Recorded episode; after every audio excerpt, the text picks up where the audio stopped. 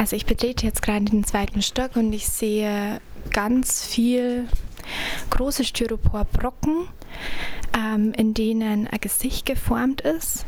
Rundherum sind kleine Styroporbröckchen. Als hätten die Künstler den Müll einfach neben ihrem Kunstwerk liegen gelassen. Wir entfernen uns jetzt von dem Styropor-Kunstwerk und gehen in einen, ja, es schaut aus wie ein Tunnel und man kann gar nicht genau sagen, was da jetzt alles drauf ist. Bilder von jungen und alten Menschen, Zeichnungen. Und ich stehe jetzt gerade hier vorm Computer.